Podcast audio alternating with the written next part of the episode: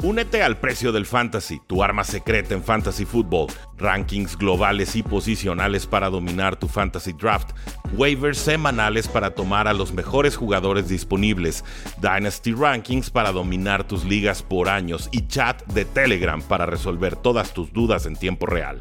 Visita stam.store diagonal precio NFL o da clic al link en este episodio para suscribirte.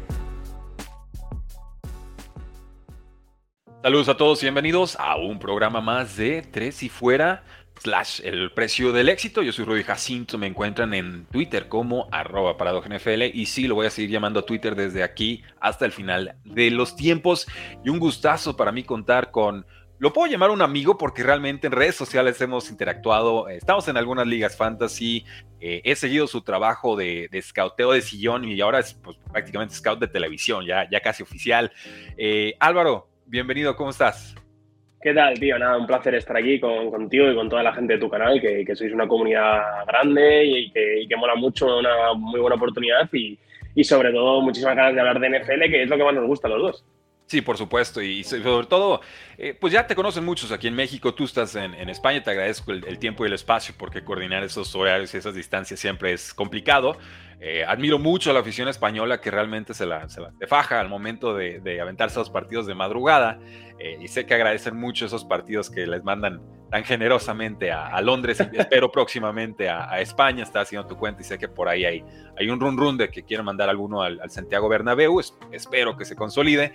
Eh, pero bueno, primero preguntarte, ¿cómo te interesó esto de entrar a la NFL? ¿Y, ¿Y, cómo lo ves ahora? Si te imaginabas en algún punto estar, pues prácticamente ya como la, la voz de, pues, de NFL en, en, Red Zone, ¿no? O sea, realmente ya eres ese eh, Scott Hanson de, de, de, de habla hispana, ¿no? Eso es mucho, es mucho, tío. Nada, yo, yo empecé, bueno, aquí muchas, ya sabéis que la gente que en España no hay tanta afición como en México a la NFL. De unos años a esta parte ha ido creciendo mucho y, creo que gracias también a la comunidad que hay en España, lo que tú decías, crece, crece bastante el deporte, pero en un principio no había nada. Entonces yo llegué a partir del baloncesto, que aquí sí que se bastante, NBA, muchos jugadores españoles que llegaron, los Gasol, eh, Rudy, eh, Navarro, toda esa gente que llegó al baloncesto NBA. A partir de ahí empecé a entrar un poco más en la cultura americana y, y, yo lo digo siempre, cuando empecé a ver este deporte y a conocerlo me enamoró. O sea, la, la táctica, la complejidad, eh, es una cosa que, que, a mí me flipa y todo eso unido a un espectáculo como es, como es la NFL. Y, y la verdad sobre lo otro, yo nunca pensaba que, que, fuese a llegar tanto y la verdad es que lo último que ha sido el, hacer el Red Zone en, en, castellano, pues ha sido un reto enorme, ¿no? Porque al final Scott Hanson hace un trabajazo, pero al final él va saltando de campo a campo y tiene retransmisión en todo, ¿no? Él da paso a un partido y ese partido tiene su retransmisión propia, nosotros no. Nosotros damos paso y vamos saltando entre los 8 o 9 partidos eh, que hay en directo a la vez, ¿no? Y vamos comentando los 8 o 9 según está pasando en directo. Así que nada, ha sido un reto increíble, tres horas y media sin parar. El, he decidido que tengo que dejar de beber agua como dos horas antes de que empiece, porque si no tengo que ir al baño 100%, entonces estoy ahí regulando, regulando eh, como los eh, corredores de Fórmula 1, ¿no? Los líquidos y tal. Sí, no, hay que, hay que, medir los esfuerzos. Sí había escuchado sobre eso de, de, Scott Hansen que dice, sí, efectivamente son como siete horas que no me puedo mover, entonces eh, sale bastante deshidratado el, el caballero, pero qué, qué, gusto realmente, porque has, te lo comentaba fuera del aire, ¿no? Realmente has picado piedras, has avanzado, has aparecido en distintos espacios, ahora estás construyendo lo, los propios, eh, ya estás en TikTok, estás también con, con tu nueva cuenta en, en, YouTube, ¿no? Y ahí va a estar alojado también este video. Y, y creo que ya era justo y necesario invitarte al, al, al espacio, ¿no? Aquí al, al, precio del éxito con nuestra comunidad. Eh, pero también, bueno, eh, interactuar y ver realmente qué está pasando en esto de la NFL, ¿no? Porque ya tenemos cinco semanas de, de actividad. Hemos tenido unos altibajos de equipos eh, brutales. Eh, está revisando y, y, realmente, digo, tenemos dos equipos invictos, ¿no? Lo que es Águilas, lo que es San Francisco 49ers. Mm. Eh, Buffalo, que se hizo menso la semana pasada y inicio de temporada, pero creo que más o menos por ahí va, va parejeando el asunto. Eh, y, pero, por ejemplo, tú te metes en un tema de, de, apuestas, de spreads, y el único equipo que no te ha costado dinero si lo apuestas contra la línea son los Rams. E incluso ellos tienen un partido en el que salieron tablas, ¿no? Un, un push. Entonces, e, eso a mí me dice que esta ha sido una temporada eh, quizás más impredecible que en otras campañas, que sí. posiblemente la, los equipos resienten el no tener esa actividad de pretemporada, ¿no? Que de pronto lo ven como, como desechable y llegan sin ritmo las ofensivas. Y, aquí estamos, ¿no? Antes de meternos a equipos específicos, ¿cómo, cómo dirías es el panorama general de la, de la NFL en estos momentos? Estoy, estoy muy de acuerdo contigo, porque creo que, que la NFL es la liga de, la clase media, tío. O sea, creo que hay ahora mismo dos, tres equipos muy, muy buenos. Y te diría prácticamente uno que está sobresaliendo por encima del, del resto, que son los, los Niners otros dos, tres equipos malos y creo que el resto entre ellos, equipos que están 1-4, 2-3, 3-2, se pueden ganar perfectamente los unos a los otros e incluso tumbar a equipos por encima, como se dice en el boxeo, por encima de su peso, ¿no? Digamos, eh, que llegaban enrachados, por ejemplo, los Bills, después de tres partidos mm, aplastando a sus rivales, los Jaguars les bajaron del partido, eh, o sea, creo que no es, pues lo sabemos ya, ¿no? No es fácil ganar en la NFL pero creo que este año más que nunca quizás hay más zona media que, otros años. Muchos equipos que, pueden encadenar tres, cuatro victorias consecutivas y, que esa sea la diferencia entre playoffs o quedarse en nada. Sí, e, efectivamente, ¿no? Y, tenemos ahí los casos, bien mencionas 49ers, tenemos Eagles, quizás los Buffalo Bills, eh, Dallas sí, pero Dallas no, ¿no? Ahora están, tienen buen récord, pero realmente veo muy inconforme esa afición. Eh, Patriotas ni se diga, no se esperaba mucho de ellos, pero incluso de esas bajas expectativas no las están superando, ¿no? Y, empieza el run run de qué va a pasar con Bill Belichick, qué va a pasar con Mac Jones, cuánto va a aguantar el dueño Robert Kraft. Eh, son, son territorio desconocido para esta generación de, los Astros de Nueva Inglaterra, ¿no? Quizás es que, arranquemos por ahí. ¿Sabes qué ha pasado con, con, New England? Que el año pasado, claro, las culpas le cayeron a, Patricia y a la gente que se estaba encargando de, de, llevar el ataque. Este año le están cayendo a Mac Jones, con razón, porque está jugando realmente mal. Pero creo que en algún momento eh, esas críticas empezarán a llegar a Bill Belichick, más que nada porque ya no tiene eh, más escudos ¿no? por delante eh, a, los que ponerse. O sea, ya le van a caer a él por parte de la prensa y quiero ver cómo maneja eso Robert Kraft, porque es lo que tú dices. Creo que hacía mucho tiempo que no se enfrentaba a una situación así, a una situación de cambio o, continuar, pero algo tiene que cambiar dentro ¿no? de, la estructura de New England. Y además, no sé si estás de acuerdo conmigo, pero creo que es, es un equipo que ahora mismo no le ves eh, mejora, ¿no? O, le ves un futuro complicado, ¿no? Es un equipo joven, que no están funcionando las piezas, pero que, tiene desarrollo. Yo sí que veo que en, ah, se nos cortó un poco la señal, esperamos a que se vuelva a conectar. Eh, Álvaro, eh, ahorita veo que sigue, ahí estás creo que se nos fue el wifi, ¿verdad? Se, cortó, se cortó un poco. para, que veas, Bill, Bill Belichick está en todo. vio, que, vio que le estábamos metiendo caña y... Sí. Y pum, se acabó la transmisión, ¿no? casi casi sale un emoji de, Bill Belichick bailando. Total, total. Tiempo real. Pero adelante, sigue, sigue.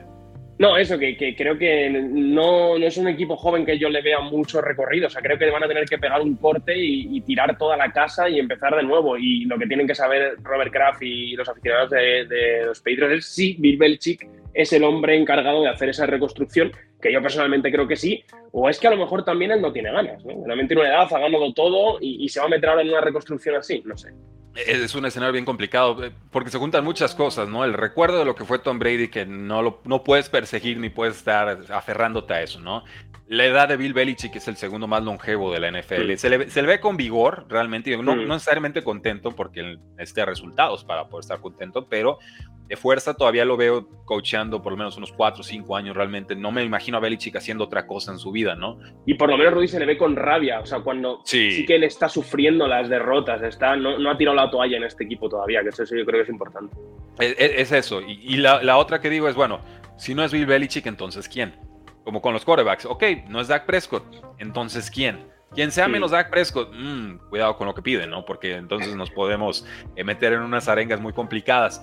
Eh, lo que sí tenemos muy claro, creo tú, yo y todos, es que Bill Belichick, General Manager, ha dejado eh, cuentas pendientes hacia Bill Belichick, el coach. Para mí el coach todavía es muy vigente, todavía es muy capaz, sobre todo en esquemas defensivos y equipos especiales, cuando tiene eh, los jugadores para ejecutar, realmente vemos sistemas en los que borra el receptor número uno, en los que le quita la opción preferida al rival, ¿no? Y creo que más que otro coach que yo recuerde en la, en la NFL, lo de Bill Belichick es magistral en el sentido en la que puede mutar de partido a partido. Realmente no hay un sistema Bill Belichick como podríamos hablar de un West Coast o podríamos hablar de un Tampa 2 o, o, un Cover 3, quizás como estilo los hijos Realmente lo de Bill Belichick es cada partido me adapto y necesito los jugadores para que tengan esa flexibilidad mental y atlética para poderse adaptar conmigo.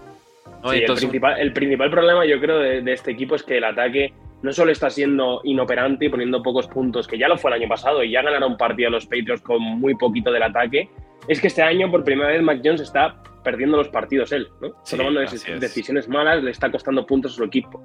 Y eso al final yo creo que es la, la, clave de por qué estos Patriots no están funcionando. O sea, lo que tú dices, la defensa siempre va a encontrar la manera. De hecho, fue el, después de Buffalo fue el equipo que más guerra le dio a Miami. Eh, recordemos, fue el único que sí que pudo limitar ¿no? esas jugadas explosivas de Tyreek Hill pero eh, es que el ataque está costando partidos, ¿no? Y un Mac Jones que a lo mejor no es el quarterback mejor dotado físicamente, que no es el quarterback que más jugadas espectaculares te va a hacer, no se puede permitir él perder partidos tirando intercepciones o, o pick six eh, ridículo.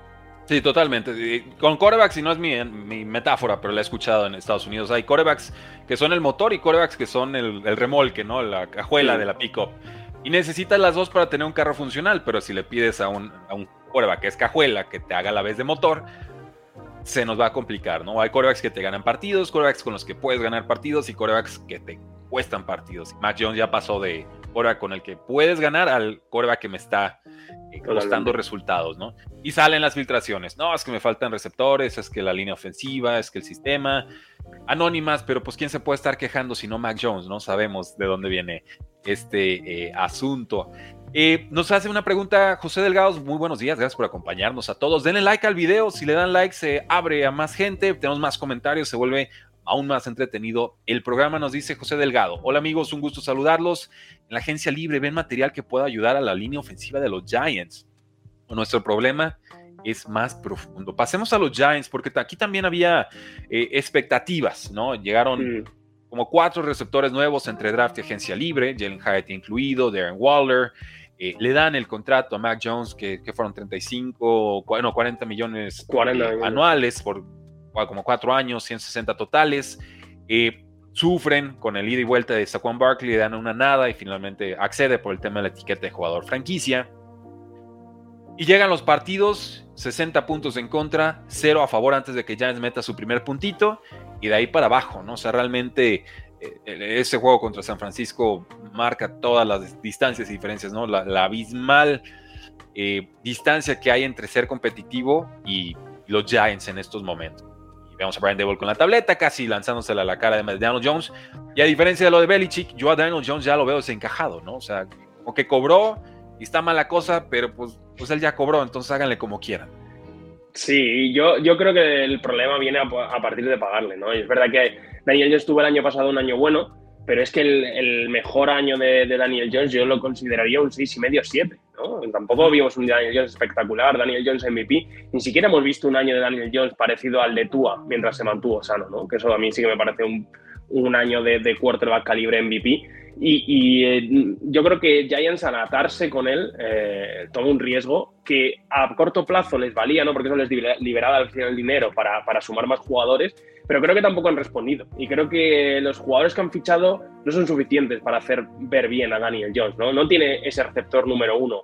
Eh, Darren Waller sabemos lo que es y es un tight end entrado en años también, ¿no? Entonces, el mayor arma de este equipo era Saquon Barkley y era la cabeza de, de Brian Dable y al final sabemos que hemos visto muchos jugadores que un año el esquema eh, impresiona, el esquema es difícil de parar, ellos hacen por porque el esquema funcione bien, pero solo dura un año, ¿no? Entonces era el segundo año este de, con, de Daniel Jones con Brian Dable el que íbamos a ver de verdad de qué estaba hecho Daniel Jones y es verdad que de la manera en la que le están pegando eh, tiene poco poco puede hacer Daniel Jones, pero lo que lo que tú dices creo que creo que también Daniel Jones no diría que ha fallado a los Giants eh, porque creo que los Giants sabían lo que tenían cuando firmaron a Daniel Jones y, era esto, pero sí que creo que los Giants han fallado a Daniel Jones eh, en no darles las armas que necesita un cuarto de ese nivel, porque con este cuerpo de receptores Mahomes puede ganar, Josh Allen puede ganar, gente del top de la NFL puede ganar, pero Daniel Jones no. No, eh, totalmente, porque volvemos a lo mismo, es un jugador al que tienes que arropar, todo tiene que estar perfecto para que funcione. Y esa es la parte que estoy seguro a ti, a mí también me frustraba, ¿no? De, oye, le vas a pagar 40 millones a alguien a quien le tienes que hacer el sistemita así como que a la medida y todo tiene que ser perfecto, como en calzador para que funcione.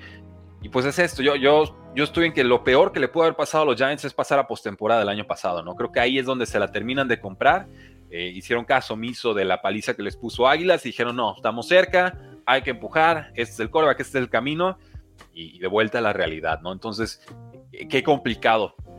Y vuelvo a lo mismo sino Daniel Jones, entonces, ¿quién? A lo que respondería, quien sea, pero barato. E, esa sería mi respuesta en el caso de, los Giants. Con Mac Jones, eh, da un poquito más de esperanza. La velita todavía medio prendida, pero no, no va pintando muy bien la cosa. Yo, yo ¿sabes qué pasa? La principal diferencia para mí entre Jones y, y, eh, Mac Jones, perdón, y Daniel Jones es que a Mac Jones cometiste un error con él, que fue draftearle en primera ronda, con Daniel Jones ya cometiste dos, trastearle en primera ronda y darle 40 millones al año. Claro. Entonces, el segundo es el costoso, totalmente. Esa es, eso es. Atrasa Porque al final, tal como están los contratos de novato, ¿no? que sabemos que es muy barato, eh, no, no, hace falta irte a un Brock Purdy, sino, por ejemplo, incluso Trevor Lawrence, es barato en lo que quarterback se refiere. Creo que es el momento para seguir apostando, seguir tirando dardos en, en las primeras rondas del draft y hasta que des con uno que tú estés 100% seguro de que es tu hombre. O sea, creo que merece más la pena seguir gastando primeras rondas antes que pagar por un jugador de, la zona media. Totalmente, te quedas en, un purgatorio eh, espantoso y creo que todos los fans de Giants ahorita eh, lo podrían eh, confirmar. Nos pregunta Boser Coras, ¿qué tal? ¿Qué tal? Gracias a todos los que están conectando, echen el like para que siga creciendo este live. ¿Quién, quién les da un live a las 8 de la mañana hora centro de México. O sea, realmente esto es amor al arte, señores. Esto es amor, al arte, sí, sí. No, no, realmente.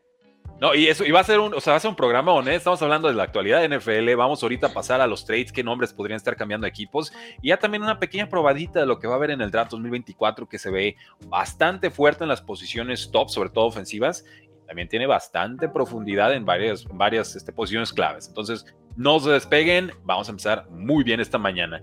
Eh, ¿Qué podrían hacer los Jaguars en esta eh, lo que queda, porque oficialmente la agencia libre sigue abierta, ¿no? Hay jugadores disponibles, eh, ¿Qué podrían hacer los... Eh, bueno, estoy con la pregunta de los Giants, disculpa. Preguntaba ser Coras, ¿qué, vamos, ¿qué pueden hacer los Jaguars? ¿Necesitan más playmakers? ¿Necesitan reforzar la defensiva? Porque los Jaguars de pronto tienen estas actuaciones espectaculares, le pegan a los Buffalo Bills. Trevor Lawrence tiene un cierre de temporada bastante fuerte. Llega Doug Peterson, que se, que se la sabe de todas, todas, que es experimentado, que asentó la, a la institución después de todo lo que fue eh, la catástrofe de Urban Meyers.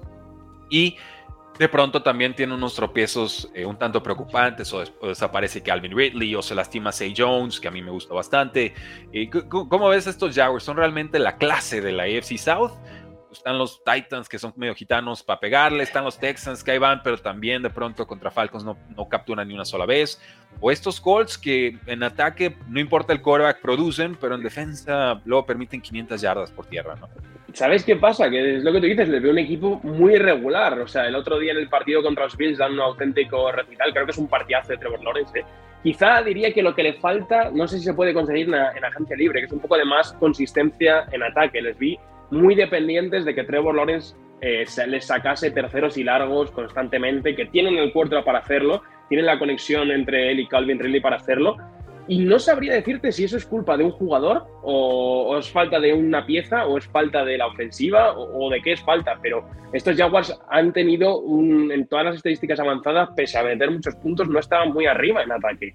Estaban sufriendo y bastante, ¿no? Entonces, creo que es eso, la consistencia en ataque, un poco mejorar el play calling, ¿no? Que, que, no tengas jugadas negativas y que vayas sumando poco a poco hasta tener terceros down más manejables para para que la defensa esté menos en el campo y para que tu ataque pueda meter más puntos. No sé si eso lo arregla un nombre, porque creo que los nombres lo tienen, eh, con Etienne, con eh, Calvin Ridley, con Christian Kirk, con Ivan Engram incluso, pero, pero sí, yo diría un play calling más, más racional, ¿no? Que les dé para, ir avanzando mucho más constantemente. Sí, quizás un poco más de creatividad ofensiva. Eh, confieso no ser el máximo fan de, de Travis Etienne, me parece de pronto todo o nada, ¿no? Y y ahí es donde te empiezas a meter en esos escenarios de terceras y largos y el, blitz esperado y Trevor Lawrence quizás a la desesperada. Creo que irán mejorando los, los, Jaguars. Definitivamente me siguen pareciendo el mejor equipo de la división. Eh, los voy a tomar esta semana en su, duelo. Pero, pero sí, es, buena pregunta. Y, y, bueno, también tenemos el proceso, ¿no? Están en el año 3 de Trevor Lawrence, que ya mostró bastante. La ofensiva es rápida, está mejorando. Van bien. Pero la pregunta es: ¿qué tanto pueden acelerar para competir esta temporada, no? Y ahí están los Buffalo Bills, están los Dolphins. Eh, vamos a está, está complicado el, asunto. Eh, sigan echando sus preguntas. Yo aquí tengo mi, lista de standings para preguntarte sobre algunos equipos.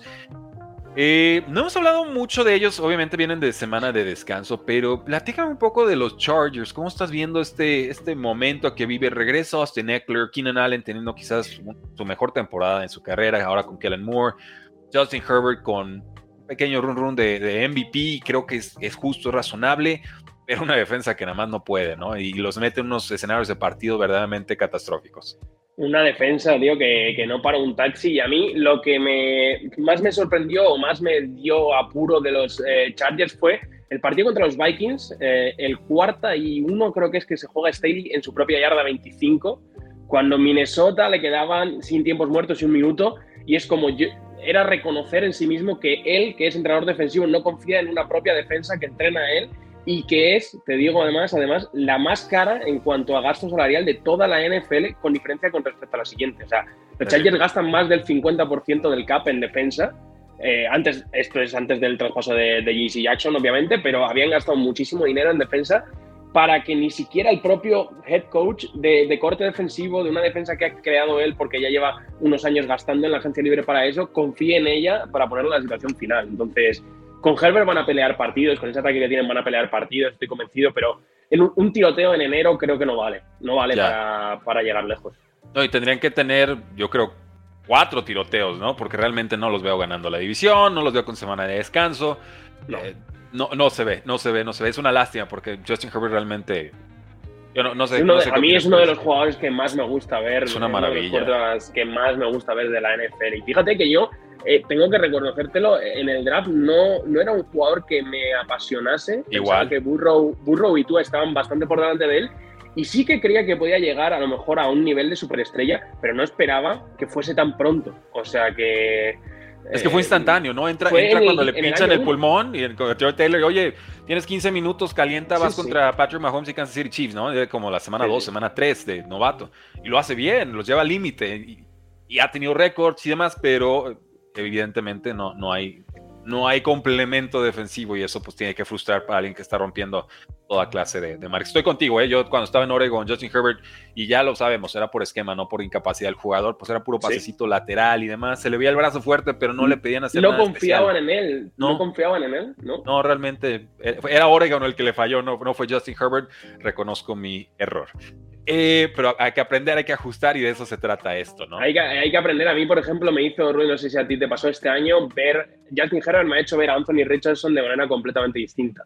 Yo hace tres años, si no hubiese tenido este error con Herbert, Anthony Richardson no hubiese sido un jugador que me hubiese gustado a mí, prefiero más el quarterback clásico, el pocket passer. Para mí el uno de este año era CJ Stroud, por un jugador seguro, preciso, pero si no hubiese tenido la experiencia de Justin Herbert, de un, un super atleta con un super brazo, eh, este año Anthony Richardson era mi segundo mejor quarterback y estoy convencido que sin ese error no lo hubiese tenido el segundo.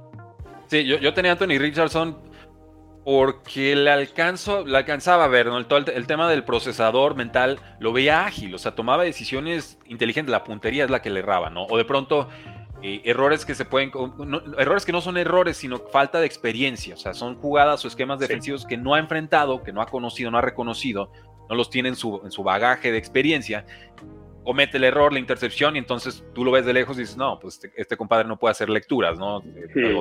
O, no sabe ver al linebacker, y no, quizás lo disfrazaron de forma tal que él no lo había visto, lo estudia, porque dicen que es un, genio, realmente es un prodigio para, para los temas de pizarrón, eh, y ya no vuelve a cometer el error. Eh, y las cualidades que tiene no se pueden entrenar, físicas, pero también en la navegación de bolsillo. Me parece que navega muy bien el bolsillo Anthony Richardson para su, su casa experiencia, no escapa a la primera que siente presión. Quizás debería echarse al piso antes, ¿no? Creo que ese tema ya lo, ya lo está resintiendo a su hombro.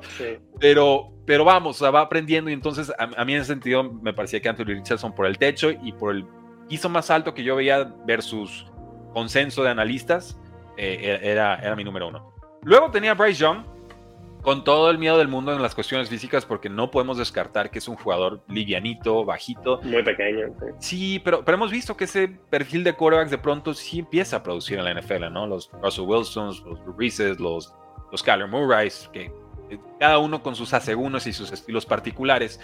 Eh, pero creo que el pecado capital, y quizás aquí pasamos con las Panteras, es tomar esa clase de jugador sin línea ofensiva, sin refuerzos ofensivos de, de relevancia, y decirle produce. Porque hay, hay videos del dueño de Vitepper diciendo, no, es que es un distribuidor del balón, entonces no tenemos que invertir en un receptor número uno, él se va a encargar de todo. Y ahora están de rodillas buscando un receptor número uno alfa que no van a encontrar porque es el peor momento para ir a buscarlo, ¿no? Eh, y obviamente la frustración de ver que CJ Stroud la está, la está rompiendo con Texans porque está superando incluso las altas expectativas que había de él. Eh, Anthony Richardson en sus limitados partidos también. Y no hemos tenido un buen partido de Bryce Young es más entregas de balón que, touchdowns, ¿no? ¿Cómo, ¿Cómo, ves este escenario de Panteras que parece la reconstrucción eterna? Es lo, que tú decías, eh, se quitaron de su mejor hombre ¿no? y del arma ofensiva que además yo creo que más podría haber ayudado a, a Bryce Young, como en cierta medida en los últimos partidos está ayudando DJ Moore a Justin Field con esas yardas tras la recepción, le usan mucho también en screens, o sea, creo que hubiese sido una buena válvula de escape para, para Bryce Young y la clave es la línea ofensiva, ¿no? que no está siendo... Eh, pudiendo proteger a, a Bryce O sea, es una cosa en un equipo, los Panthers, eh, que les falta mucho talento y que, y que tienen que encontrarlo rápido porque si no me temo que se van a cargar al chico, ¿no? Y creo que eso es lo más preocupante. No, totalmente, totalmente. Y tú dices, bueno, eh, Anthony Richardson lo revalúo por, por, Justin Herbert, yo por Josh Allen. Eh, y me queda claro que no todos van a ser Josh Allen. Pues también. tres se van a transformar al año 3, pero creo que nos abre a, a, ciertos escenarios que no habíamos contemplado en algún momento, ¿no? Y eh, y a mí me pasa mucho, y quizás aquí voy a pasar a los Baltimore Ravens porque me, da risa, yo lo defiendo mucho a, Lamar Jackson. A veces de más, eh, a veces de más, y, lo acepto, pero lo acepto porque realmente la historia de Lamar Jackson en, desde niño, en prepa, en colegial, en Louisville y, en la NFL ha sido, tú me dices que no puedo y yo te demuestro que sí. Y, entonces cuando encuentras a alguien con ese ADN, es muy difícil apostarle en contra, realmente es una mala apuesta. Eh, vuelvo a lo mismo, manejo del bolsillo es bastante superior y, no lo pensarías en su momento por la forma en la que corre, pero realmente tiene mucha paciencia en el bolsillo. Las lecturas las hace bien. Johnny Louisville lo veía moviendo el casco bastante en un, sistema de Bobby Petrino que, era, que es muy complejo y es muy parecido de pronto a lo que ven en la NFL. Eh, la puntería, ¿no? O sea, entre los números pasa bien, fuera de los números le ha costado, pero estas últimas semanas ha lanzado bien incluso a, las bandas, ¿no? A los boundaries. Eh, ¿Cómo ves a estos Baltimore Ravens ahora con un coordinador ofensivo, Todd Monken, con receptores nuevos y le están soltando toda clase de pases? Y después de un juego que me parece Ravens tuvo que haber ganado con la mano en la cintura y lo dejan ahí en el, al filo, ¿no? Cerca, cerca, cerca, y entonces aparece la defensa, aparece TJ Watt y te saca el resultado, ¿no? Y de pronto, pum, te detona todas las expectativas en la división. Ahí está Steelers, ahí está Bengals, están Browns, y, se abre de, par en par esa, esa FC Norte, ¿no? Este, ¿Va a encontrarse Ravens en algún punto de esta temporada? Supongo es mi pregunta. ¿O, crees que va a estar con estos altibajos todo el año? Claro, lo primero y lo más preocupante que yo destaco es que ya tienen la enfermería llena, que es eh, una constante otra vez. de los Ravens, otra vez, ¿no? De los últimos años. Y lo segundo es que tú lo has dicho, quizá han tenido en la lona a los dos equipos que más hay que rematar de la NFL, por lo que estamos viendo, que son los Colts, que los tuvieron en la lona, los podrían haber ganado perfectamente, y los Steelers, que sabemos que es un equipo que no va a, pegarse tiros en el pie, que con sus limitaciones, porque el ataque no está funcionando, eh, tiene una defensa que les va a meter en todos los partidos. Y fueron dos partidos que mm, creo que Ravens, con sus más y sus menos, podría estar invicto ahora mismo y, ninguno nos, mm, no, nos sorprendería demasiado. Con el esquema, yo pensaba que, que Lamar Jackson iba a tener una temporada más cercana a la del MVP y creo que lo está haciendo, está siendo su mejor temporada en juego, pero creo que no se está trasladando en los números, ¿no? Eh, el otro día, lo que tú decías, tiene quizá el mejor partido de menos de 200 yardas, ningún touchdown ni una intercepción que yo haya visto en la NFL, porque tiene siete drops de, compañeros, eh, muchos pases, tiene dos en la Enson, por lo menos que recuerdo, una marca Andrews, otra seis flowers, que podrían haber sido touchdown, se acaba el partido. Entonces creo que Lamar está jugando un muy buen nivel. La principal diferencia es que ese esquema de Todd Monker es un esquema mucho más abierto, que, aprovecha ¿no? el espacio de, los jugadores, de los playmakers, y sobre todo, y lo más importante, aprovecha para mí mejor las piernas de Lamar Jackson, porque Lamar Jackson no es un jugador, no es un quarterback corredor como Cam Newton, al que tú puedas estrellarle con la línea muchas veces, sino que le tienes que dejar espacio para que él rompa rivales, y creo que el esquema lo hace bien. Entiendo que irán mejorando los, los Ravens, pero les falta, les falta colmillo. En las tres primeras cinco semanas les ha faltado colmillo y rematar. Estoy contigo, ¿eh? yo, sigo teniendo a Ravens como favorito en la, división. Veremos eh, qué sucede, qué trasciende, sobre todo con Deshaun Watson ahorita que parece que el, el bye week no le termina de sanar el hombro y van contra San Francisco. Eh, me da sabor a derrota ese juego, veremos. podríamos tener el honor de ver a PJ Walker como quarterback titular contra San Francisco y Nick Bosa esta semana. Gracias NFL, no te acabes nunca. Eh, última pregunta sobre equipo específico antes de pasar a, los posibles escenarios de trade. Y aquí, pueblo, sigan dejando sus comentarios, sigan dejando sus likes, sigan a Álvaro en todas sus redes sociales. Créanmelo, vale mucho, mucho la pena. Yo no invito da gratis a gente a este espacio. Y, si están aquí es porque yo tienen todo mi voto de confianza y, respaldo para que eh, vayan a apoyarlos en todas sus redes sociales. Los Detroit Lions, creo que una de las historias más gratas esta temporada y una continuación de lo que ha sucedido el año pasado son estos Detroit Lions con un Jared Goff rejuvenecido, con un sistema defensivo que con cuatro frontales te alcanza a meter en toda clase de, problemas, eh, con un Aiden Hutchinson que ahora se están burlando de él porque corre como Waluigi y, y se ve gracioso, pero es muy, muy efectivo. Apenas vi ayer el video y sí corre como con las manos súper estiradas y le funciona fantástico, pero pues vamos, ¿no? O sea, estos Detroit Lions, ¿hasta dónde pueden llegar? ¿Se vale ilusionarse con los Detroit Lions? Que creo que es una pregunta que no se ha hecho en siglo y medio. Pues mira, yo te voy a decir, creo que sí, ¿eh? Yo, yo este año eh, quizá pensaba que a Detroit le faltaba ese poderío de superestrella, o sea, le falta en el quarterback.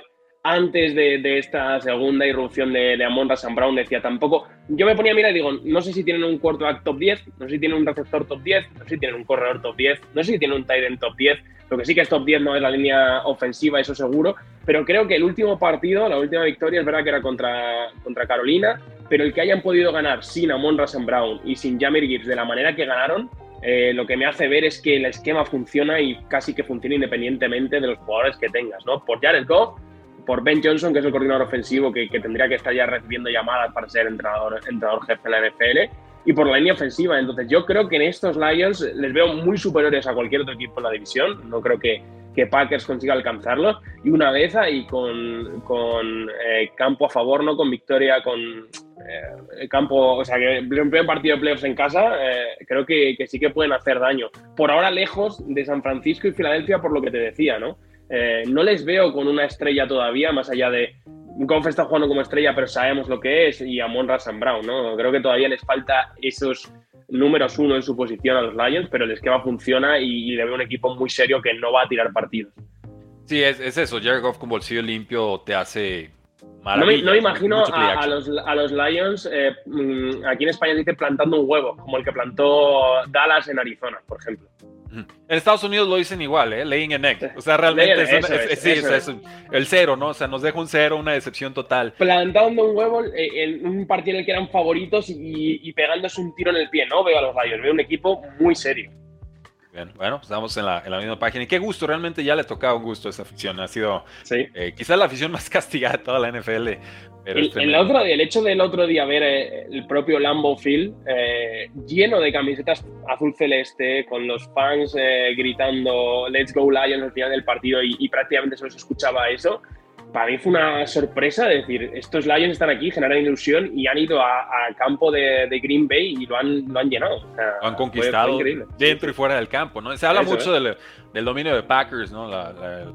que es dueño Packers de los Bears ya los Lions se van haciendo dueños de los Packers también, llevan que son ya cuatro victorias consecutivas, ¿no? Entonces, no, no pinta para que vaya a cambiar eso, eso pronto, sobre todo con el juego que nos dio Jordan Love, pero bueno, yo sigo apoyando al muchacho, nomás se tiene que relajar, no pueden lanzar tres intercepciones por partido y esperar ganarle un juego a algún equipo.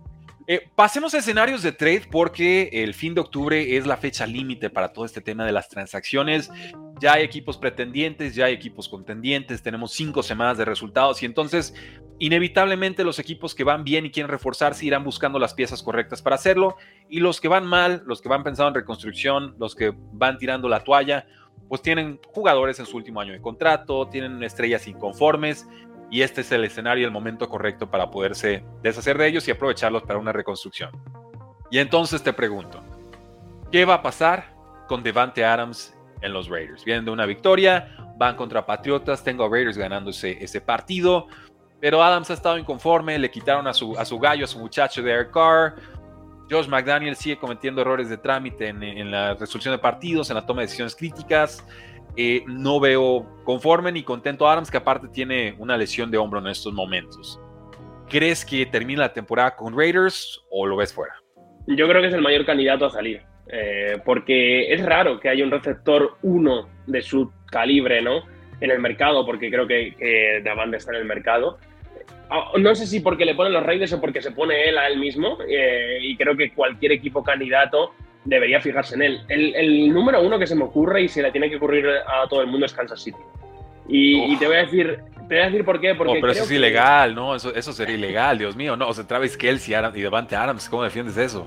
Totalmente. Es que el otro día, cuando el partido contra Vikings, cuando Travis Kelsey se daña el tobillo, eh, yo digo, aquí se les, se les puede ir la temporada. Y, y, creo que Kansas City, si quiere competir por, el Super Bowl, tiene, tiene que reforzar el ataque hasta llevarlo a ser top 5, top 3 de la NFL. Y me explico muy rápido, porque creo que tanto San Francisco como Filadelfia, que son sus dos máximos rivales en los últimos tiempos en la nacional, son equipos más completos ahora mismo que Kansas City. O sea, creo que la defensa de Kansas City está tocando techo. No habíamos visto jugar a la defensa de Kansas City como lo hemos visto este año en la, en la era Mahomes, pero el ataque le falta todavía esa explosividad que tenía durante los primeros años que tenía Tyreek Hill y tampoco puede, por fallos de sus receptores, tener la constancia que tuvo el año pasado para mover el balón con facilidad. Creo que les falta un uno, creo que les falta explosividad y creo que además Kansas City se ve prácticamente obligado a traspasar por uno de los receptores del top para competir con, con Filadelfia y San Francisco por cómo están jugando tan bien, tanto en ataque como en defensa, esos dos equipos. ¿Se atrevería Raiders a vendérselo a los Chiefs? Ese sería un rival. Pero eso sería yo, híjole, podría imaginarme a todos con antorchas afuera del estadio, ¿no? Pero. Totalmente. Eh, pero, tendría mucho sentido. Eh, no sé si pudieran hacer el, que el espacio salarial funcione, pero también pensé en los Buffalo Bills, ¿no? De pronto también falta ese receptor. Eh, digo, ya le están pagando mucho dinero a Stephon Dix, probablemente es un, sueño guajiro, pero Gabriel Davis cumple. Creo que hay, hay más que hacer ahí. Dalton Kike va a estar fuera cuatro semanas, no lo han incorporado bien, puras trayectorias cortitas. Eh, no terminan de, resolver esa parte, ¿no? Eh, ¿Qué otro equipo pudiera ser interesante para este, para este receptor? Yo, hombre, te voy a decir los típicos, obviamente. Eh, también creo que en este momento el mercado de traspasos hay que pensar qué equipo podría, ¿no?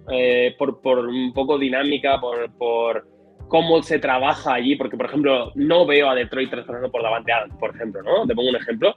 Creo que el otro día Jerry Jones fue bastante claro, eh, sin decir mucho para lo que estamos acostumbrados, cuando dijo que no sabía si quería involucrar más a CeeDee Lamb, pero que más gente tenía que dar un paso adelante y después de pagar lo que le pagaron a Michael Gallup no, no ha terminado de rendir para nada. Cooks tampoco está siendo ¿no? el receptor yo creo que esperaban y, y CD Lamb no le están usando demasiado bien. Entonces, lo mismo puede, por ahí pueden ir los tiros. Igual no he mirado si económicamente eso cuadra, pero, pero creo que Dallas sí que no le importa no traspasar por este tipo de jugadores.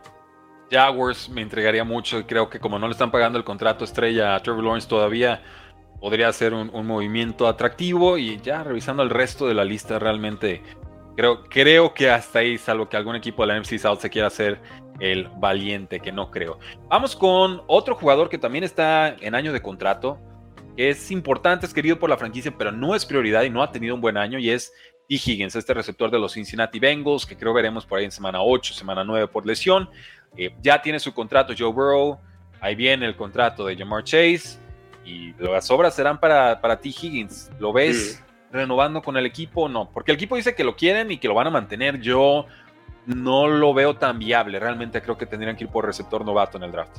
Claro, creo que económicamente es muy, muy viable. Además, cuando creo que en la liga varios equipos, por no decirte por lo menos mínimo 10, le consideran a T. Higgins un receptor número uno, ¿no? Entonces, claro, Cincinnati dice, sí, yo, yo te quiero, pero te quiero pagar como receptor 2, ¿no? Y, no creo que T. Higgins, que además está entrando en el momento eh, máximo de su carrera, eh, acepte eso. Es, es, un jugador que no sé si... Eh, no sé si este mercado de traspasos, pero no creo que, que dure en la franquicia a largo plazo, la verdad. Creo que va a ser muy complicado que Bengals y, y Higgins lleguen a un acuerdo, básicamente porque Bengals ya tiene un receptor número uno que es llamar Chase y, no puede pagar a otro como si lo fuese, ¿no? De acuerdo. Eh, Panteras, yo cuando pienso en T. Higgins pienso en Panteras. Eh, tengo mis dudas de si Higgins es realmente un número uno. Eh, creo que es un super dos. ¿no? por momentos te da el, el atisbo del número uno, pero pues vamos, no sé, recuerdo ese primer año de Joe Burrow con T. Higgins y realmente le costó mucho el pase profundo. Creo que es lo que le deberías de exigir a un hmm. receptor número uno, estirarte el campo con técnica, con rutas o con velocidad. Y Higgins lo puede hacer, pero realmente fue hasta que llegó Jamar Chase cuando explota Joe Burrow, ¿no? Entonces creo que ahí tenemos un indicador de, qué podría ser eh, Higgins en, otra franquicia. Los Broncos de Denver, y aquí ni siquiera voy a especificar un nombre porque creo que hasta Sean Payton podría estar en el trade block. ¿Y qué, qué, van a hacer estos Broncos que nada más no logran, no logran ganar, no logran convencer, no logran mantener sus ventajas de medio tiempo, no detienen el juego terrestre? No sé qué sigue haciendo Van Joseph como coordinador defensivo. Y, Sean Payton va y pierde contra los Jets después de todo lo que le tiró a Nathaniel Hackett, ¿no? El pecado de pecados, el partido que no podía perder contra el suplente de Aaron Rodgers, ahí lo pierde, ¿no? O sea quemen todo. Pero, pero es que no pueden quemar todo, ¿no? O sea, yo creo que cuando llega Sean Payton se compromete a sacar a Russell Wilson de ahí y a hacer de este equipo algo competitivo. Es que, no, le digo, si. Eh, se compromete a intentarlo, no sé si, si lo prometió tal. Porque Sean Payton sale de. Quemar, quemar todo en Denver, contrato a alguien que me cobre la mitad de la mitad de lo que cobra Sean Payton. Claro, pero bueno, Denver ha tomado decisiones tanto extrañas. Sean Payton, y yo lo tengo muy claro, ¿eh? o sea, Sean Payton sale de Saints porque él no quería vivir el proceso de reconstrucción de vivir con tarjetazos, tarjetazos, tarjetazos, y le deja la chamba a Dennis Allen cuando se retira Drew Brees. Dice, yo voy a televisión, regreso y, me, llega un escenario superestrella con un equipo ya medianamente armado, y de ahí vuelvo a competir. Ah, qué listo, qué cómodo. Y tómala, ¿no? Lo que le dice el destino y el karma es, no, compadre, te va a tocar esta reconstrucción, que creías que no, pero está peor clara ya. Y, en esas estamos, ¿no? O sea, realmente esta es la temporada de karma para, para Sean Payton. Yo, por eso me da risa lo que está pasando. Y le tengo todo el respeto del mundo, es un muy buen head coach, tiene una, un couch, un eh, árbol de cocheo y, y un legado ahí importante, pero realmente es que se muerde la lengua cada semana. Sí, no, y tiene que encontrar. Lo que Russell Wilson, yo creo que está pagando un poco los platos rotos de lo que está siendo el resto del equipo, ¿no? Se le lesionó además ya Monte Williams, la defensa es un absoluto desastre. Con el otro día, por ejemplo, contra Miami, de partido de 70 puntos, mm, Patrick Surten estaba irreconocible, ¿no? Eh, nos lo han cambiado, le han echado algo en el agua, ¿no? Entonces, tiene que empezar por ahí. Yo no, no entiendo tampoco cómo Van Joseph sigue en el equipo. Creo que Denver tenía que haber hecho algo al respecto de su puesto, le tenían que haber mm, largado 100%. Pero lo que te digo es que al final es una situación complicada la que tiene Denver y yo no sé si Sean Payton eh, traspasar y quitarse gente está reconociendo un fracaso a las seis semanas de coger el puesto cuando dijo que lo peor que había visto en su vida es lo de Hackett del año pasado. O sea, es que también es muy duro para el ego de Sean Payton. Totalmente, Dios. Traía mejor récord Hackett que, que Sean Payton, ¿no? Si, no me fallan las cuentas. Entonces, sí, sí, es, tremendo aquello. ¿Qué jugadores podríamos ver salir? Yo me imagino que Patrick Surtain sería el único intocable. Eh, porque, digo, hasta Russell Wilson se tragarían un mundo de dinero, pero si lo piden y dan algo de valor, se va, ¿no? Eh, Corland Sutton, ¿no? Yo creo. es el claro. Jerry Judy, yo creo que también debería estar en venta, sí. ¿no? sí, Jerry, Judy también, porque creo que mm, primera ronda, pero no ha cumplido para nada expectativas. Yo creo de lo que se esperaba de, de Jerry Judy, muchas lesiones, muchos drops, no, no ha terminado de entrar nunca en juego. Incluso te diría ya Monte Williams, no sé si alguien eh, puede traspasar por, por, un corredor, pero el chaval que, que sacaron, Lolin le gusta bastante, Sean Payton le uso bastante cuando está fuera por, por lesión Monte Williams, entonces no sé si alguien podría salir de Denver, pero creo que, que Denver es de esos equipos que se van a, negar a no ser que sea por una oferta increíble que creo que no va a llegar tampoco. No, definitivamente no. Eh, Jonathan Taylor acaba de renovar con los Indianapolis Colts. Hablamos fuera del aire que quizás eso no nos indique mucho, ¿no? Porque es un contrato estándar de mercado para un hmm. jugador top que otro equipo perfectamente podría eh, asumir, ¿no? ¿Tú crees que todavía está en, ventas después de lo que vimos de Zach Moss? ¿O más bien Colts va a apostar por ese, por ese 1-2 para complementar a Gardner Minshew o, o a Anthony Richardson en su momento? Yo creo que todavía está en venta, eh, pero porque los Colts lo que han hecho es hacer el trabajo complicado al equipo receptor en el caso de que lo hubiese. ¿Sabes qué pasa? Que ahora me pongo a buscar y de los posibles receptores de Jonathan Taylor no encuentro ninguno que ahora mismo quiera a, Jonathan Taylor, porque Miami no va a ser, después de lo que hemos visto de, de Demona Chain, eh, de Monster, de cómo funciona el juego de carrera. Filadelfia se habló de él, no va a ser, por los partidos que está haciendo de Andrés Swift. Entonces es verdad que creo que, que Indianapolis no estaría del todo eh, fuera ¿no? de traspasarlo, pero no veo a ningún equipo receptor que vaya a traspasar en mitad de temporada por Jonathan Taylor, por lo menos de los que se habló en verano.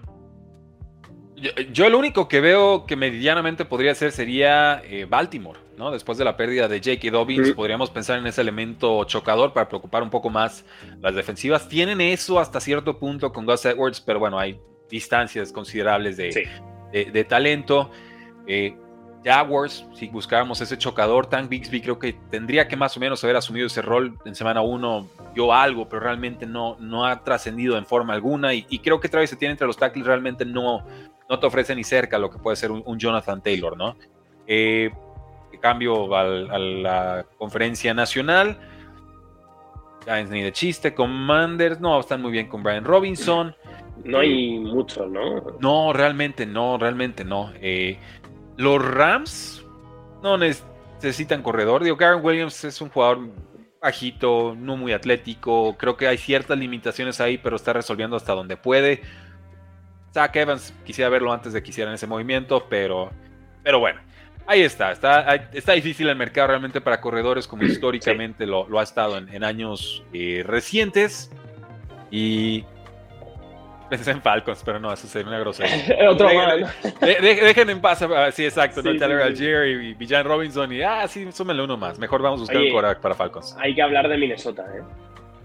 De los sí, efectivamente es el siguiente equipo. Hay varios. Sí, sí, para mí es el equipo que más jugadores puede sacar de largo de la NFL. Los principales, Kirk Cousins. Creo que Kirk Cousins, eh, Minnesota tal como ha empezado la temporada, le tienen que agradecer mucho al bono de Cousins por todo lo que ha hecho, pero creo que estarían dispuestos a traspasar a, a Cousins, por ejemplo. ¿A dónde? ¿Qué, el, único, el único equipo que me cuadra son los Jets. Ok, pero se han resistido mucho, ¿eh? Y Zach Wilson sigue dando ilusiones, digo, porque no sé si resultados, pero te sigue dando ilusiones, quizás no se atrevan.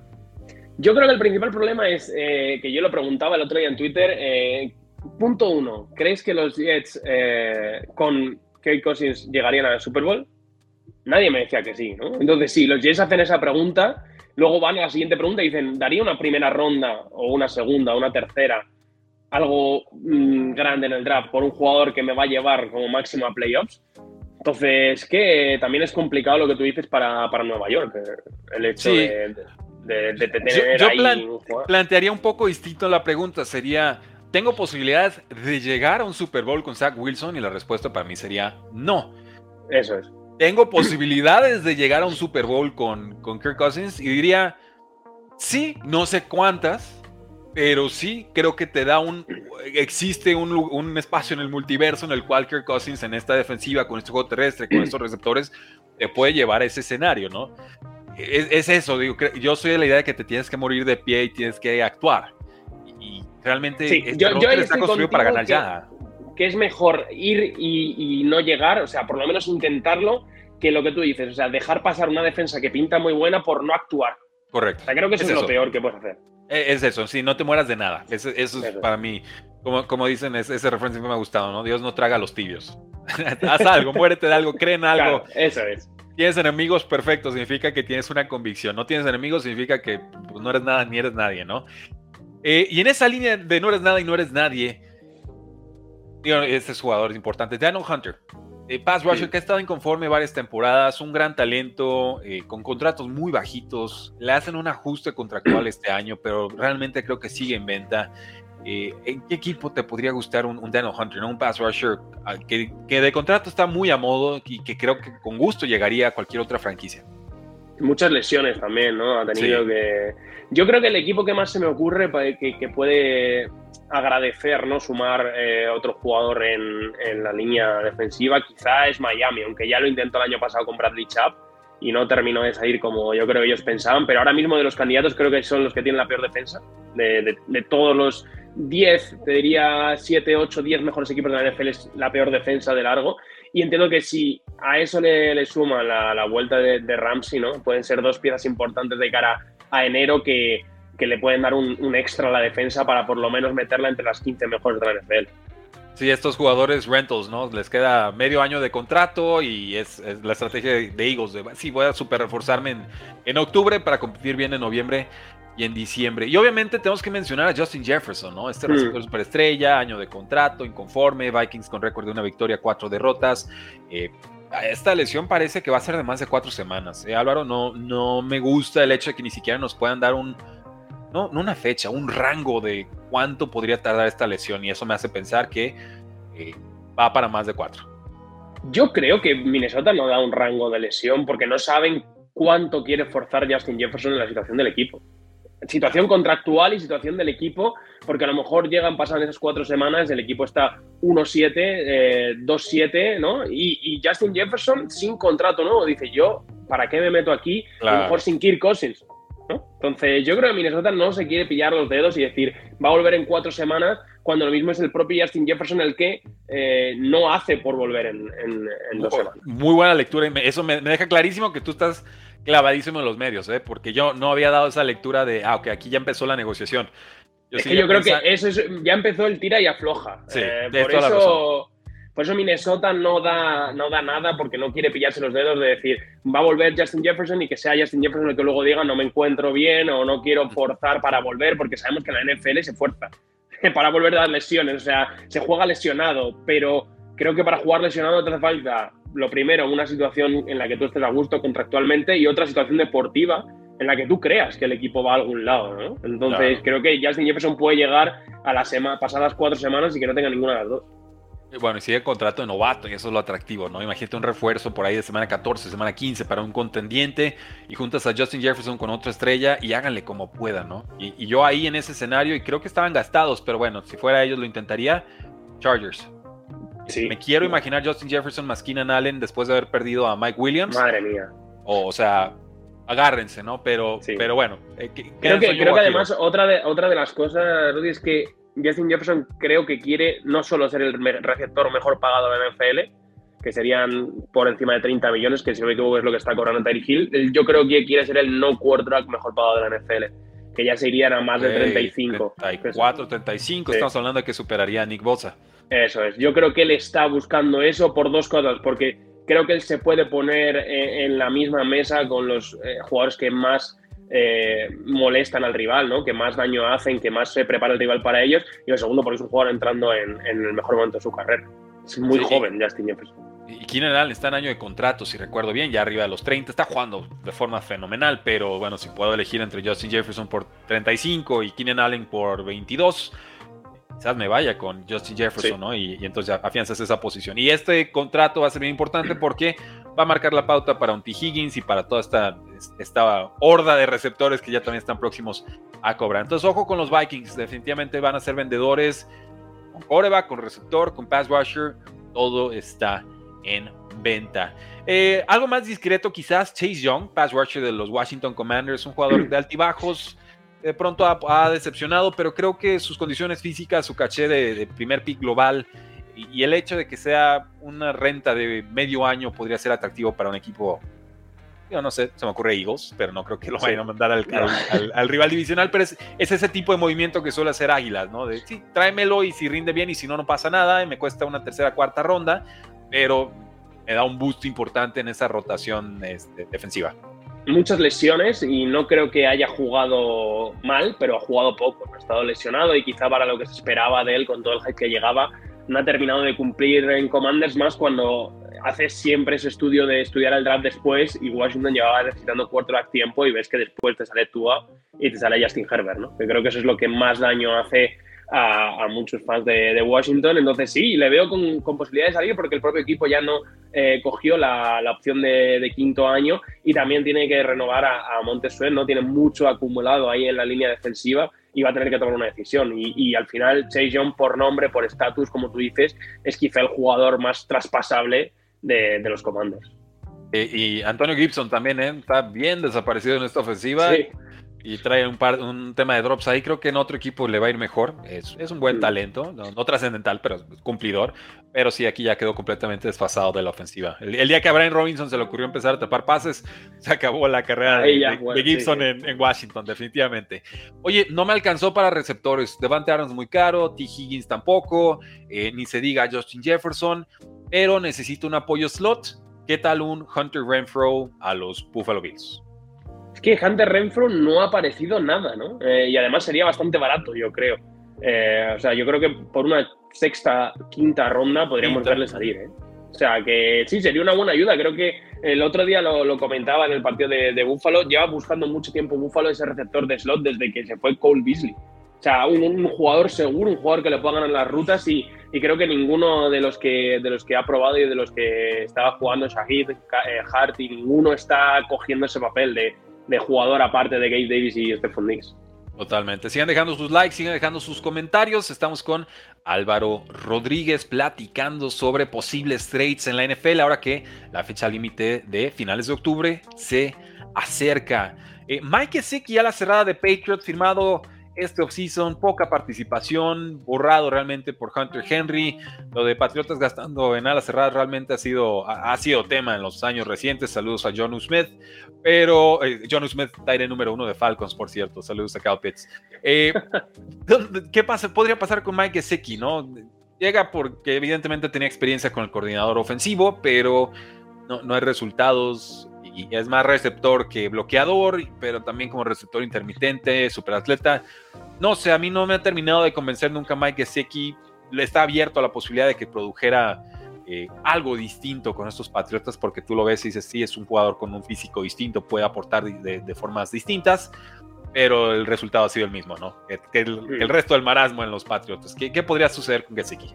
¿Sabes qué pasa? Que yo no creo que ya que Siki tenga las hechuras y el, talento y el nombre para ser un tight número uno en la NFL. O sea, le veo más como un complemento de otro equipo que aparte voy buscando equipos en la NFL y no veo tampoco ninguno de los que pueden traspasar por él que, no tenga muy clara la, posición de tight ¿no? Me voy a la NFC, Geller, Kittel, eh, bueno, quizás Dallas, pero por ejemplo en Detroit Laporta está jugando muy bien el novato. O sea, no veo ninguno ahí, me voy a Kelsey, me voy a tanto Kincaid, Knox, que creo que la han draftado en primera ronda es por algo, ¿no? Entonces, mm, veo pocos equipos, ¿no? Que, puedan traspasar por él y además que no le veo a él siendo una pieza eh, importante ahora mismo en una ofensiva.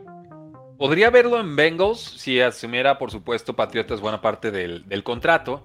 Eh, trataron con Irv Smith de los Vikings, talento adecuado, muy lesionado, o sea, realmente, y se lastima a T. Higgins y ni siquiera buscaron a Irv Smith, ¿no? O sea, no, no hay interés ahí realmente, la posición de la cerrada no, no figura.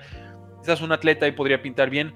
Pensaba en los Chiefs, eh, también obviamente que asuma mucho contrato Patriotas, ¿no? depende del pick, pero como formaciones de dos alas cerradas con Travis Kelsey podría intrigarme mucho. Lo ha hecho bien Noah Gray, pero bueno, pensemos en formaciones de tres alas cerradas, ¿no? O sea, si no están funcionando los receptores. ¿eh? los, Chiefs son uno de los equipos que más juegan con, con, personal 13, que son, como tú dices, tres alas cerradas, un corredor y un solo receptor. Pero es que es verdad que tanto Gray como Kelsey como Blake Bell, que es el tercer tight lo han hecho bastante bien, ¿no? Entonces, a ver si es un precio muy barato, ¿no? Y está está tirado de precio, puede ser que, que, Chiefs traspase, pero si no, yo creo que ellos están contentos con el grupo que tienen.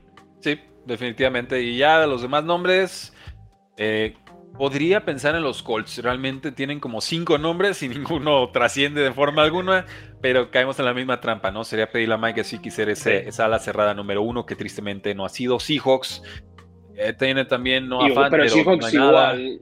Sí, y ya tanto con, los tres tight han jugado mucho así y, yo creo que no lo están haciendo mal. Obviamente no al nivel de un Gesicki, pero para los que le pagan, por ejemplo, a Colby Parkinson y demás, como Tyren número dos, no lo hacen mal. Cumplen. Sí, o sea, de, rol lo, están haciendo, y aunque tristemente para Fantasy nadie sea trascendente, ¿no? Eso es verdad. Sí, no, saludos a, Noah Fan. Muchos saludos el día de hoy. Me estoy acordando de varios jugadores que han decepcionado. Eh, Michael Carter, corredor de los Jets de Nueva York. Una temporada buena.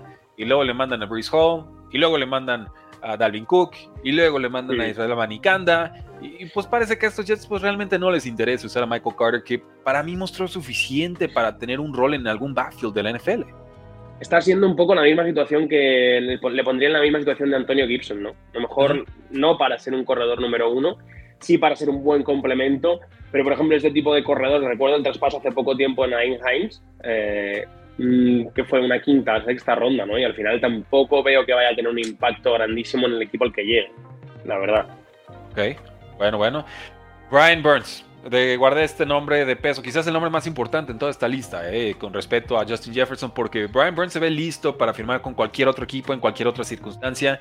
Lleva tiempo protestando, tuvo un ratito de, huelga en este offseason y cada que un equipo de la NFL ha preguntado por Brian Burns, uno de los mejores pass rushers de toda la liga, han dicho no y no y no y no, incluyendo la salida de DJ Moore. El, realmente el jugador que querían era Brian Burns les dijeron no, sí pueden tener a nuestro receptor número uno, pero no pueden tener a nuestro pass rusher número uno. ¿Lo ves? ¿Ves viable o algún escenario para que se quede con Panteras? ¿O desentona en el del proceso de reconstrucción que están teniendo en estos momentos?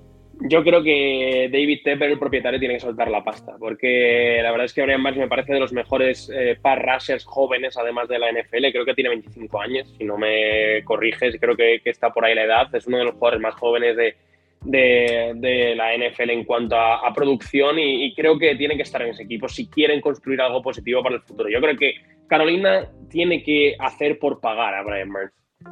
Muy bien, bueno, ahí se lo tienen. Estos son nuestros nombres, candidatos eh, posibles escenarios y landing spots de trade porque ya viene el fin de octubre. Hay que reforzarse, hay equipos muy fuertes, hay muchos equipos que están ahí en el marasmo, ¿no? Entre 3-2, 2-3, no saben exactamente qué son todavía.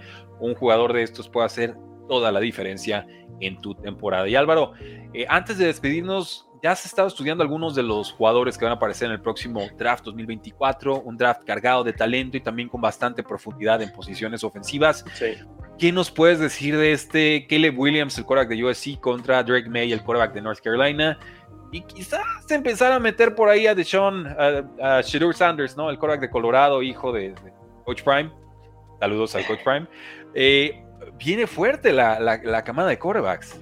Viene muy fuerte, ¿eh? y los dos nombres que, que, tú apuntabas arriba son impresionantes. Caleb Williams, el quarterback de, de USC, de, los Trojans, ¿no? que ya fue trofeo Heisman, el MVP del College Football el año pasado, y que es un talento natural enorme ¿no? en la posición, con, con, esa capacidad para, para escapar, para generar jugadas eh, fuera de estructura que son impresionantes, los pases largos. Hay que ver ese traslado ¿no? de una división como es la, una conferencia, perdón, como es la Pac-12, ¿no? mucho más abierta, tiene muchos pases que dirías, esto no se ve en un campo de NFL, ¿no? Pero eh, el talento puro y duro creo que está ahí y aporta también mucho en el, en el juego de carrera, ¿no? Puede, tiene esa capacidad quizá de correr a lo, a lo Mahomes, ¿no? De que no es el más rápido, pero es listo y sabe cómo moverse. Y luego Drake May, el corta de North Carolina, que es un poco más, mm, digamos, eh, quarterback a la antigua, ¿no? Más pocket passer, eh, también tiene un buen brazo, eh, creo que lee bastante bien. Y son los dos nombres más importantes. A Sheldon Sanders es el que menos he visto de estos tres, el, el, el hijo de, eh, del, coach Prime, pero oye, los números que está teniendo en Colorado hay que, hay que darle el mérito. ¿eh? sin lugar a dudas. Eh, se ve más fuerte el brazo de Drake May, ¿no? Se ve, más, más seguro en ese sentido. Eh, pero Kelly Williams, 21 touchdowns, una intercepción, viene temporada Heisman y está haciendo lo mismo mejor. ¿Por dónde discutes? ¿no? Exacto, no, le puedes, no le puedes decir nada. No, es, es, un, es un 1A, 1B. ¿Qué otros nombres podríamos estar vigilando solo para dejar el, el, apunte? Eh, Marvin Harrison Jr., el receptor de Ohio State, ¿no? Quizás Sí, te voy a dar dos nombres a mí, los dos que me han sorprendido. Me voy a ir por el ataque, que sé que mucha gente también tiene dynasties y demás, que, que tiene que ir ahí mirando y trabajando el draft. Marvin Harrison Jr., receptor de Ohio State, mm, una auténtica bestia, ¿no? Por velocidad, por rutas, manos, creo que es el, el pack completo en, en, la posición. Y luego hay un jugador que a mí me encanta, que es Brock Bowers, el tight end de, de Georgia, que creo que es creo que es lo que la gente esperaba que el año pasado fuese Michael Myers eh, el Tyrant que draftearon los, los, Raiders, de hecho, en segunda ronda, el ex de Notre Dame. Y le veo un jugador mucho más seguro con las manos que, que Mayer, con mucha más capacidad de, yardas tras la recepción y luego que bloquea, bloquea igual de bien eh, Brock Bowers. Vaya, pues ahí lo tienen, damas y caballeros, una pequeña probadita de lo que será este draft 2024. Platicamos de trades, platicamos de la carrera de Álvaro Rodríguez. Álvaro, ¿cómo te podemos seguir en todas tus redes sociales? Pues tío, arroba Álvaro RRY en todos los lados y, nada, muchas ganas de, ha estado muy bien hablar con vosotros y, esperamos los comentarios de la gente que nos diga si les ha gustado. Y oye, si esto tiene, es que no sé muy bien cómo va esto, yo la verdad es que YouTube empezó hace poco, pero vamos a decir que si esto tiene, no sé, 200 me gusta, ¿no? Eso está bien o tiramos otra, tiramos otra, ya está. Ah, pues lo, hacemos, bienvenidos. Yo encantado, realmente. Este, la plática estuvo muy amena, el cafecito estuvo bastante sabroso. Eh, y temas NFL, tú sabes que nunca se acaban, ¿no? Entonces vamos a tener mucho de qué platicar. Pero háganoslo saber ustedes en la casilla de comentarios, damas y caballeros, qué opinan de estos escenarios de trades, qué opinan de estos mariscales de campo. ¿Les gustaría que llegaran a sus equipos? Eh, denle like, activen la campanita de notificaciones, porque la NFL no termina y nosotros tampoco. Y fuera.